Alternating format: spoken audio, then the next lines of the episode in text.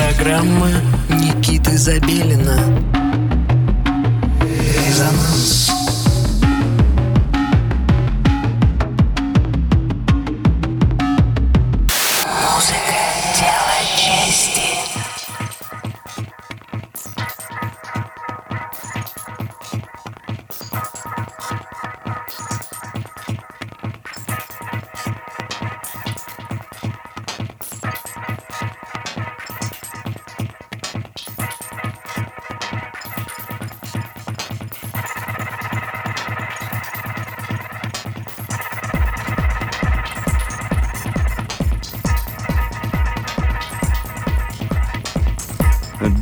всем субботнего вечера. Программа «Резонанс» вновь ласкает ваш слух на частоте 89,5 FM эм. радио «Мегаполис Москва».